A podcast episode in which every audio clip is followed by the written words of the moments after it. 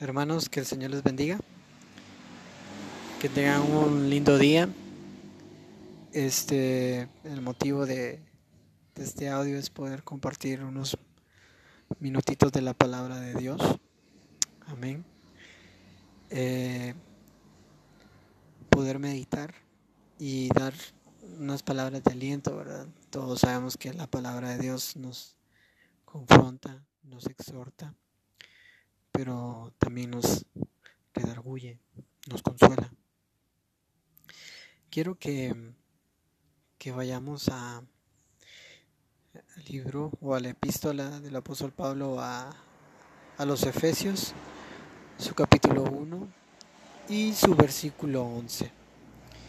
Y dice así, en él asimismo tuvimos herencia, habiendo sido pre predestinados conforme al propósito del que hace todas las cosas, según el designio de su voluntad.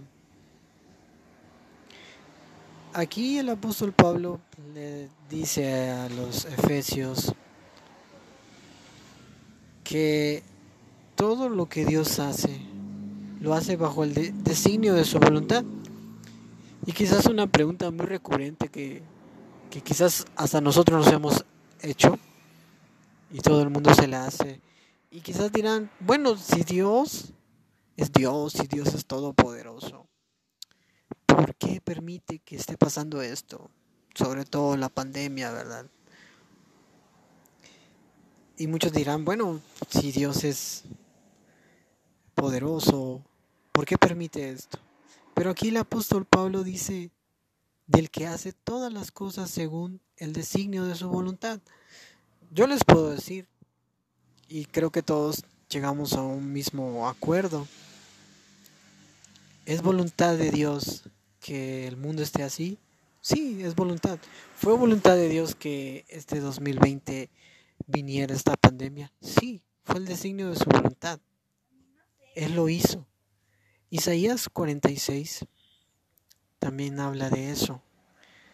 Eh, también dice que el que desde el principio sabía lo que iba a pasar y, recalca que no hay nada que pueda cambiar lo que él ha decidido.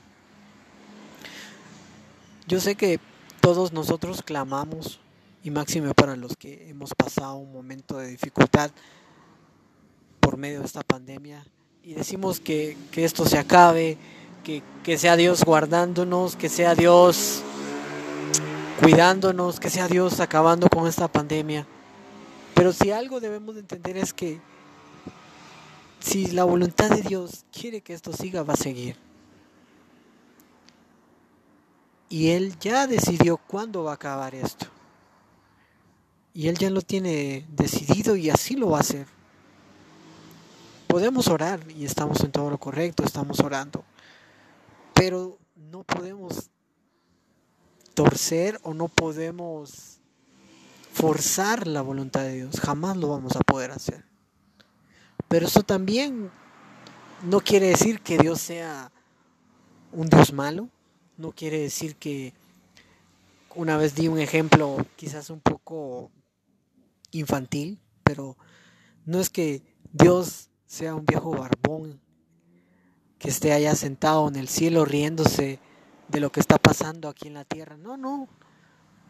Que Dios ha decidido que, este año sea así. Es así, pero eso no lo hace un Dios malo. Como muchas personas lo, lo hacen, o lo dicen, mejor dicho, y tratan de hacer creer a los demás que es así.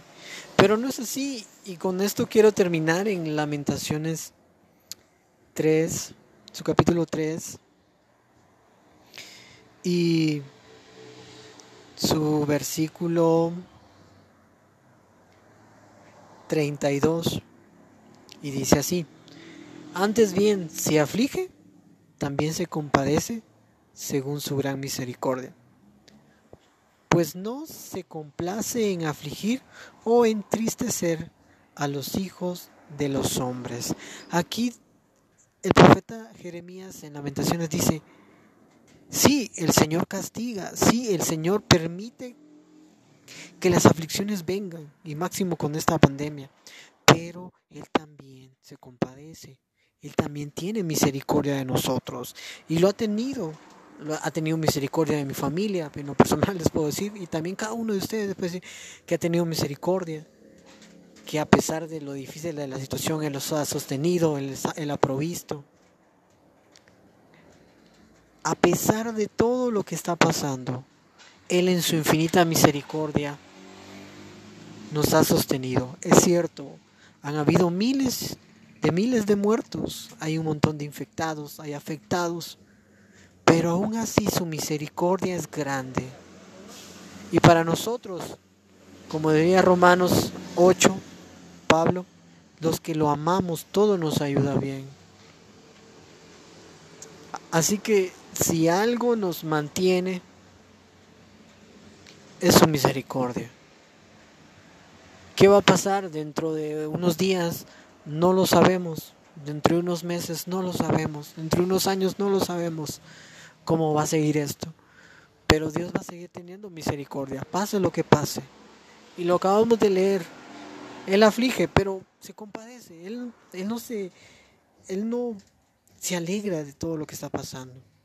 Pero muchas veces nuestros pecados o el pecado del mundo acarrea muchas situaciones pero debemos de confiar en Dios y ser agradecidos por su misericordia. Este ha sido mi corto meditación. Espero que, que podamos comprender y entender lo que Dios quiere darnos a entender. Y pues bendiciones a cada uno de los que oirán este audio. Y pues nos seguiremos viendo en las próximas meditaciones. Bendiciones y que el Señor les bendiga.